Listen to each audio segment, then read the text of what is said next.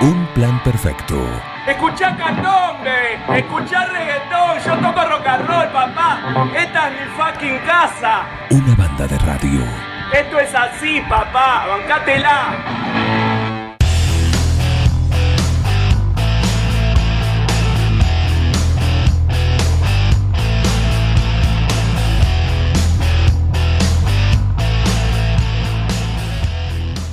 Fría, con algo de nubosidad. Así está la mañana acá el 9 de julio, bien otoñal, casi invernal. Y no importa. El viento. ¿Eh? Aparte el viento, mirá. ¿Hay viento? Mirá. La verdad, che, mira cómo quedaron pelados los árboles de la semana pasada ahora. Directamente, ¿eh? Directamente. Una tristeza. Bueno, en fin, ahí está. Pero está lindo, mira, una sonrisa. ¿Hace frío? Sí, hace frío. No importa, te abrigas, salís y la vida ahí te está esperando. ¿eh? Así que a disfrutarla. Imagínate el calor. Hay que salir igual, ¿eh? Así que. Por supuesto. no queda otra. Por supuesto. Hay que amigarse. Lo que están nuestros animalitos aquí dando vuelta y lo esperan a él, a nuestro veterinario Eduardo Cubino, que llega presentado de esta manera. Reinaldo, Atahualpa, Fernando VII, mm, no. Ringo, Estuviste más tiempo eligiéndole el nombre a él que a tu primer hijo. Tu perro no es un perro. Tu perro es familia. Por eso dale nutrición premium. Infinity está hecho con los mejores ingredientes para que siempre lo veas sano, vital y re lindo. Infinity. Nutrición premium para tu mascota. no, bueno, mejor vamos con manchitas. Eduardo Cubino, buen día, ¿cómo andas?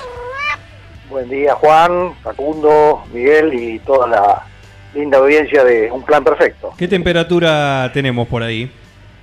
Y acá estamos cerca de menos de 10 grados, Menos de 10. lo cual, es- o sea, los amantes del frío están chochos, este, los que no, no. los que no, estamos parados arriba de la estufa. Claro que sí, claro que sí. Bueno, el amante del frío también. ¿eh? ¿Cómo? cómo? Eh, no, no. Digo, el amante del frío también. Uno no es, no es que anda pasando frío porque le gusta. ¿eh? Sí, Ah, lógico, Así lógico. que también al lado de la estufa, como corresponde. Como corresponde. Sí, como corresponde, o, o cerca de, o sea, llegó la hora de prender la estufa, va, en una palabra resumiendo. Exactamente. este, para algunos casos, este, por lo menos un tiempito hasta que uno se adapte a estos fríos, después ya no va a ser tanto. Así es. Bueno, eh, como cada lunes, ¿no? Tenemos acá nuestro especialista en temas veterinarios para conocer mejor al mundo animal, tener mejor a nuestras mascotas, tratar de entenderlos eh, de mejor manera para, bueno, para disfrutarlas también eh, como corresponde. Eh, así que para eso está él. ¿Y el tema de hoy cuál es, eh, Cubino? Y en pos del entendimiento de, de- los animales, hay un detalle que uno, digamos, siempre se habla de la inteligencia de los animales y hay un- una pequeña técnica, un pequeño estadio que se llama el estadio del espejo, que lo describió bien Lacan y que habla de, del reconocimiento de nuestra propia imagen frente al espejo Ajá. que eso en los humanos, los bebés lo hacen entre los 6 meses, los 18 meses, se puede decir hasta los 2 años, en que empiezan a darse cuenta que eso que está frente a sí, lo que está en el espejo, no es otra, ot- otro bebé, sino que es un, su, su propia imagen, ¿no? Y empieza a terminar de reconocerse su propia imagen. Bien. Esto, digamos, es un, un signo de inteligencia también que también sirve para entender un poco la inteligencia de los animales. Porque la mayoría de los animales, en un principio se pensaba que los animales no podían reconocerse frente al espejo. Sí. O sea, miraban una imagen en el espejo y lo atacaban o pensaban que era otro de su especie, ¿no? Es muy, muy común ver esto de que atacan al espejo. Pero hay un grupo de animales que pueden llegar a reconocerse frente al espejo, ¿no? De- dentro de los mamíferos, la- los bonobos, las orcas, los delfines, los chimpancés, los gorilas, los orangutanes, por supuesto los elefantes, y algunas urracas y algunos este, cuervos se dan cuenta de que eso que está ahí no es otro animal, es su propia imagen. Esto habla de una cierta este, inteligencia, digamos, sirve un poquito para medir la inteligencia. Más aún, en algunos casos se dice, bueno, tiene el equivalente a la inteligencia de una persona de 18 meses o dos años de edad. Eh, pero ahora se ha encontrado una, una pequeña vuelta de tuerca a esto y se ha podido hacer un experimento de, de esto de, de ver esto es reflejado en una imagen, ¿no? Esto del uso de los medios electrónicos actuales, ¿no? Sí. El uso de una pantalla. Y en, en la universidad, en una universidad de las que hay en Boston y en combinación con la Universidad de Glasgow, de Escocia, hicieron un trabajo interesante. Eh, vieron que los, los loros, loros, papagayos, cacatúas, ellos en vida natural tienen una vida muy social, andan en grupos, se puede ver, nosotros acá en Argentina tenemos las cotorras y, y de ahí salió el término de cotorrear porque Sí. se lo pasan entre ellas este, como gritándose eh, para todo, incluso a veces en vuelo, cosa rara porque los, las aves en general en vuelo no, no, no gritan, no se manifiestan, sin embargo las cotorras en vuelo mismo están cotorreando entre comillas, Sí. entonces, esta, esta actividad social les llamó la, la atención y pensaron, bueno, en cautiverio estos animales, al faltarle sus congéneres, deben tener algún grado de, de, de- de sufrimiento, o qué pasaríamos si pudiéramos eh, darle la posibilidad de hablar o cotorrear con otros de su especie. Bueno, resulta que descubrieron que mediante un sistema de, de una pantalla tipo tablet, Sí. le pusieron las imágenes de otros eh, loros o papagayos y si ellos podían eh, reconocer esas imágenes de esos otros loros, como que este, el otro y el otro, diferenciarlas entre sí, y si podían usar la tablet para mantener una charla del tipo de videollamada. Sí.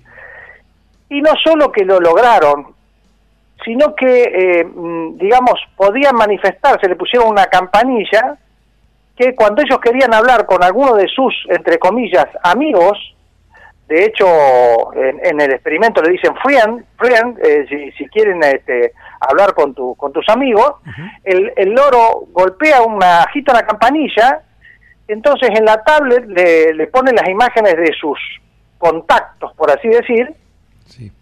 y los loros y papagayos pudieron elegir el contacto, hicieron el experimento durante varios meses, en el cual vieron varias cosas. O sea, el experimento era elegir la imagen, con el pico eh, tocaban la imagen de que querían hablar, eh, hablar era mantener un contacto, ¿no? Que gritaban entre ellos, se contestaban, eh, y empezaban, digamos, a desarrollar toda una actividad, o sea, hacían estas cosas que hacen los loros que son muy cómicas, ¿no? Esto de aletear, eh, saltar, gritar, y lo que hacían era que en cuanto uno de los dos mostraba un poco de desinterés, cortaban la comunicación, ¿no es cierto? Se terminaba, hasta que al- uno de ellos agitara la campanita para si quería volver a comunicarse.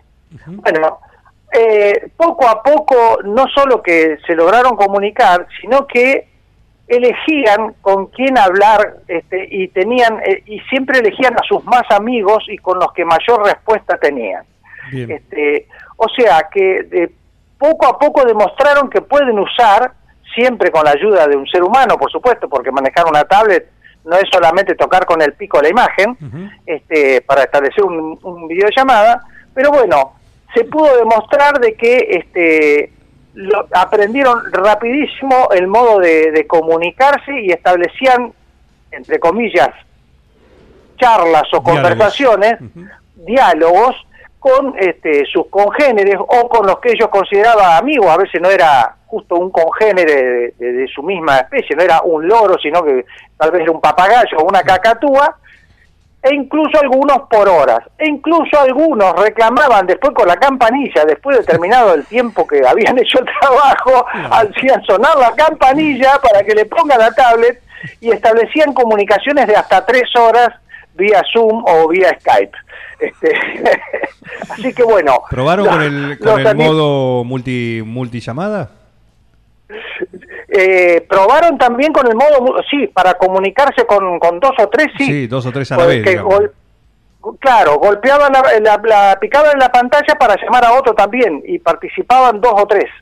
Este, lo cual este maravilloso la respuesta de, de estos animales, ¿no? Este, Qué lindo. que- que- y aparte lo que vieron fue que a lo largo del tiempo empezaron a tener mm, una mayor actividad, digamos, ¿no? Este, estaban un poco demasiado tranquilos cuando estaban en cautiverio solos, pero a través de este sistema los animalitos, vamos a resumirlo en un término coloquial, como que em- empezaron a cobrar más vida, ¿no? Sí. Este, jugaban más, estaban más contentos, este, se movían más, este, aunque esa parte ocupaba un ratito de su vida, no era todo el tiempo.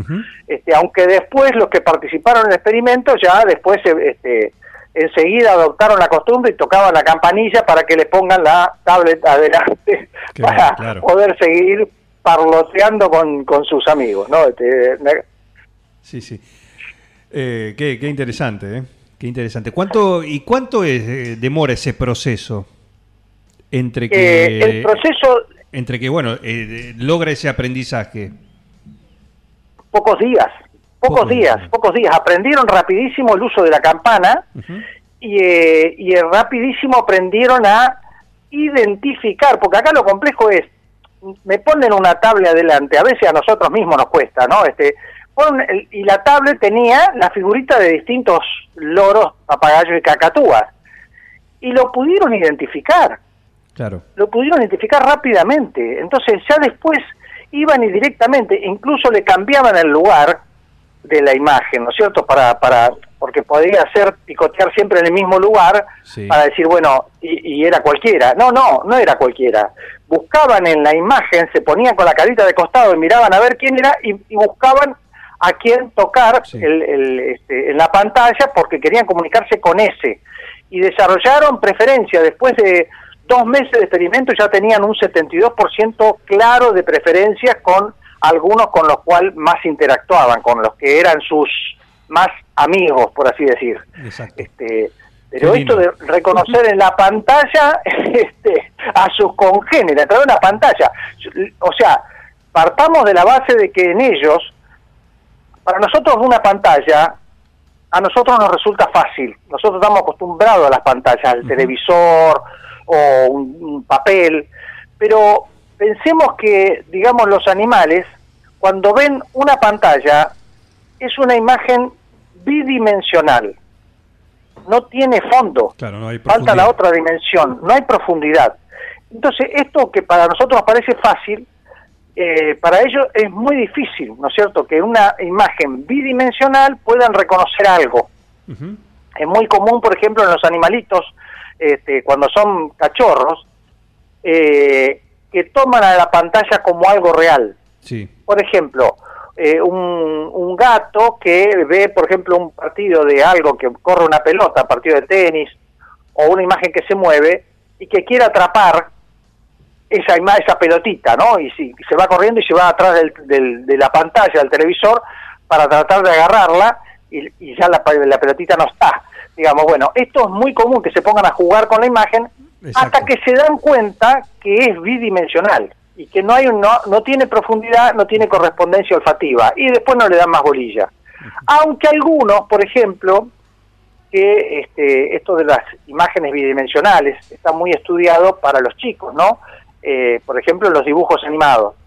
Entonces, algunos, eh, digamos, animales se acostumbran a, a ver dibujos animados, porque el dibujo animado está justamente destinado con un, un gran, una gran carga en los contornos, con contornos claros, con colores bien pronunciados, para que lo puedan distinguir. Bueno, hay animales que sí se, se quedan, les sirve y les gusta ver los dibujos animados y no le importa esto de si la pantalla este, este, es bidimensional y no tiene profundidad, pero se acostumbran, ¿no? Y de hecho reconocen este, a otro perro, reconocen a otro gato en, en- en la pantalla, hasta que se dan cuenta que no hay una correspondencia olfativa.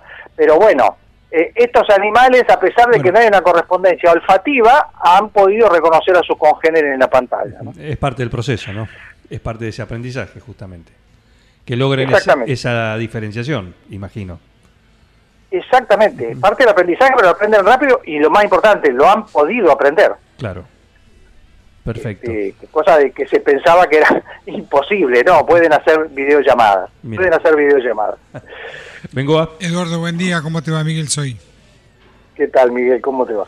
Vos sabés que en los primeros tiempos que los hermanos Lumière firmaron una, una llegada del tren, la gente se agachaba porque no daba, no se daba cuenta que era una, justamente una proyección bidimensional. Exacto, exacto. Fue el experimento que hicimos con los humanos esa vez. Después lo aprendimos y ya lo tenemos internalizado. E- Exactamente, exactamente, sí, sí, sí, sí, justamente. O sea, igualmente ahora como que tienen cada vez más realidad las imágenes, incluso ya tenemos casi tridimensional, ¿no? Este, y, y más realismo. Pero el- a nosotros nos costó, a, a ellos les cuesta, primero les cuesta darse cuenta que es una imagen bidimensional, este, hasta que se dan cuenta y no le dan más bolilla, este, justamente, y después ya cuando ven que no hay correspondencia olfativa, no tiene profundidad, no le dan más bolilla. Pero ahora la han podido usar, a pesar de darse cuenta que es bidimensional, no solo eso, sino han pasado al otro estadio. Primero reconocerse frente al espejo y ahora ya pueden reconocer en esa pantalla bidimensional las imágenes de otros y saber perfectamente que es este, no otro, interactuar y, y poder picotear para saber que ahí se puede comunicar. ¿no? Este, maravilloso el video viendo este, cómo los otros juegan también adelante de la pantalla y ellos aletean frente a la pantalla sabiendo que el otro lo recibe. ¿no? Es este, Es fabuloso. algo, algo in- in- impensable ¿no? hace un tiempo. Y un animal, digamos, de considerado de una inteligencia inferior. Por supuesto, por no un supuesto, perro, porque no un siempre... elefante, no un gato. Por supuesto, por supuesto. Este, de hecho, lo- no, no, no todos los perros eh, logran reconocerse frente al espejo. Yo hice la prueba de Los una, gatos, en una conversación interactiva con una de mis hijas por teléfono, no la reconoce por teléfono. claro, Le, claro, le claro, dice el nombre a la perra y todo, pero no, no reacciona. claro. Algunos cuando escuchan el nombre y la voz, como que mueven la cabeza así, como diciendo, "¿Y ¿cómo, qué, qué- cómo es? Este, ¿Quién está pero ahí? no, no reconocer la imagen, claro, claro, claro, claro. Pero, pero los loros lo han logrado. Así es. Perfecto. las Bueno, cacatúas y, y los, y los papagayos. Las aves siguen sorprendiéndonos porque siempre los catalogamos de como tienen un cerebro muy chiquitito en relación a su cuerpo y tienen actividades in- inferiores, metabólicas, bueno, se los consideró siempre inferiores, pero bueno, las, los cuervos, las cornachas, los loros siguen sorprendiéndonos con, con con su inteligencia, ¿no? ¿Sí? Perfecto. Sí, con, Muy bien, muy bien, eh, Eduardo, eh, interesante, ¿eh? muy lindo esto, que viene en, co- en continuado con lo que venimos hablando, ¿no? Este tema de, justamente de en estas últimas, porque sí, porque se han dado noticias que tienen que ver con, con el lenguaje y cómo se hacen entender y cómo eh, dialogan también eh, las distintas especies.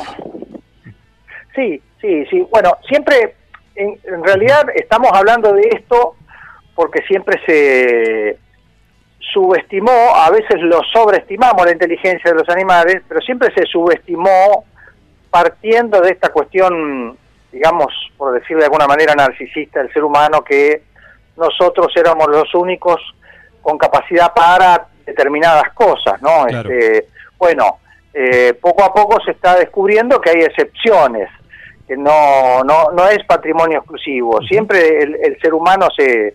Pensemos en algo que, por ejemplo, era una, un pensamiento común, simplista, de que eh, como el ser humano podía tener el televisor a color, como que había dos estadios, televisor, televisor a color y televisor blanco y negro, ¿no? Entonces era muy común escuchar de la gente que decía, nosotros podemos ver color, pero ellos ven en blanco y negro.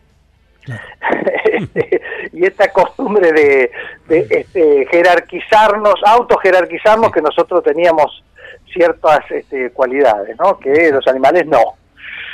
Estaban en un escalón inferior. Pero no es tan así. eh, tampoco sobreestimarla la inteligencia, pero este, el tiempo nos está demostrando que bueno que somos más parecidos de lo que pensamos. Sin duda. Eh, Eduardo un Lujo, como cada lunes, ¿eh? Así que un abrazo y hasta, hasta el próximo, para volver a escucharte. Hasta el, próximo, hasta el próximo lunes, el gusto es mío y un saludo grande para, para ustedes y un lindo saludo también para la audiencia de Tan Perfecto. Un abrazo grande, nos vemos. Eduardo Cubino, nuestro veterinario, ¿eh? cada lunes está acá en esta columna que nos deja estos temas, pensando también para conocer, para tener eh, otras armas a la hora de, de interactuar con nuestros animalitos. ¿eh? Hay cada animalito con el cual estamos. convivimos. No, En sí, fin. muy amplio. Sí, Muy amplio. por eso le podemos robar la comida. Si es Infinity, más todavía. Riquísimo el Infinity. La torta de cumpleaños la próxima. Nada de M&M, nada de Rocklets, nada, Nada. de eso. Nada In- de nada. Que, Infinity. que- que Brenda, Infinity. que Brenda haga las letras con Infinity. Exactamente. Nada de chocolate blanco. Exactamente. ¿eh? Todo eso, Infinity, porque es para los animales, entonces para nosotros también. Nos gusta, sí, lo disfrutamos, se los peleamos, le comemos el Infinity al perro, al gato, a quien sea. A ver, gordito, venga con mamuchi. Ay, te extraño un montón. Dale, vení. Tu novio está celoso porque le haces más mimos que a él. Lo que pasa es que tu gato no es un gato. Tu gato es familia. Por eso, aparte de mimos, dale nutrición premium. Infinity está hecho con los mejores ingredientes para que siempre lo veas vital, sin problemas urinarios y re lindo. Infinity, nutrición premium para tu mascota. Basta, amor, estoy con pelusa. Sumate a esta banda de radio. No, not you, not you. Dejen de reventar las, las guindas, dejen de joder. Che, pero esto se va a la mierda. Yo creo que deberían abrazarse y hermanarse, muchachos. Un plan perfecto. Yo estoy emocionado. Súmate a esta banda de radio. Sumate a un plan perfecto.